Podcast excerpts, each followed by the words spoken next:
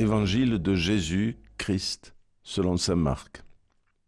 En ce temps-là, Hérode avait donné l'ordre d'arrêter Jean le Baptiste et de l'enchaîner dans la prison, à cause d'Hérodiade, la femme de son frère Philippe que lui-même avait prise pour épouse. En effet, Jean lui disait, Tu n'as pas le droit de prendre la femme de ton frère. Hérodiade en voulait donc à Jean, et elle cherchait à le faire mourir. Mais elle n'y arrivait pas, parce que Hérode avait peur de Jean. Il savait que c'était un homme juste et saint, et il le protégeait. Quand il avait entendu, il était très embarrassé. Cependant, il écoutait avec plaisir. Or, une occasion favorable se présenta quand, le jour de son anniversaire, Hérode fit un dîner pour ses dignitaires, pour les chefs de l'armée et pour les notables de la Galilée. La fille d'Hérodiade fit son entrée et dansa. Elle plut à Hérode et à ses convives. Le roi dit à la jeune fille, Demande-moi ce que tu veux et je te le donnerai. Et il lui fit ce serment, Tout ce que tu me demanderas, je te le donnerai, même si c'est la moitié de mon royaume. Elle sortit alors pour dire à sa mère, Qu'est-ce que je vais demander? Hérodiade répondit, La tête de Jean, celui qui baptise. Aussitôt la jeune fille s'empressa de retourner auprès du roi et lui fit cette demande.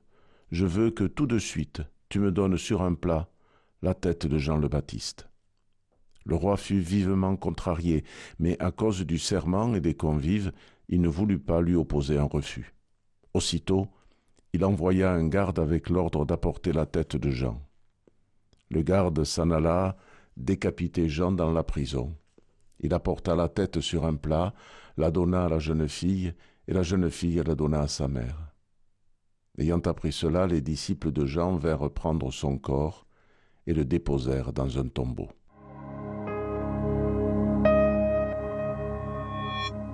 Cet épisode est bien connu et sans doute avons-nous tous été choqués par ces sordides transactions.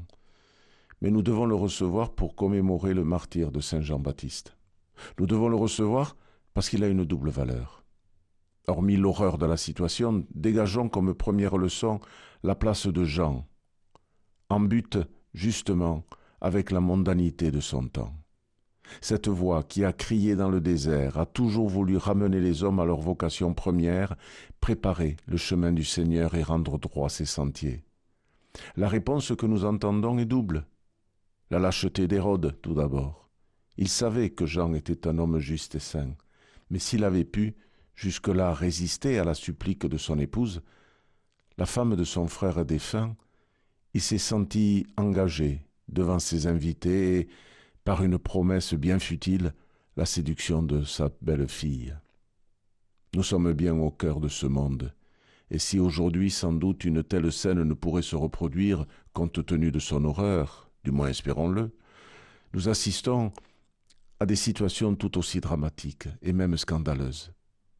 Relisons simplement les journaux, écoutons la presse, et nous trouverons des épisodes de notre humanité où l'homme est capable des pires atrocités, pour flatter un ego ou se venger d'une attitude qui lui paraît injuste. L'horreur existe toujours.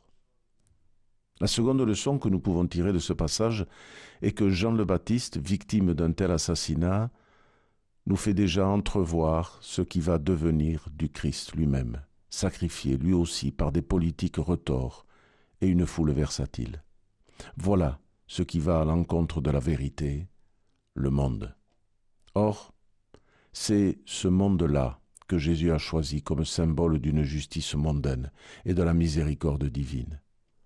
Le lieu dit le crâne, où la croix rédemptrice du Christ a été plantée, elle est peut-être à son tour le clou qui nous vaut notre salut. Profitons de cette journée pour réfléchir à la place de la vérité, la vraie, non seulement dans le monde, mais aussi dans nos vies individuelles, et peut-être que les séductions futiles finiront par ne plus avoir d'influence sur nous pour l'avènement de la justice éternelle. Bonne journée.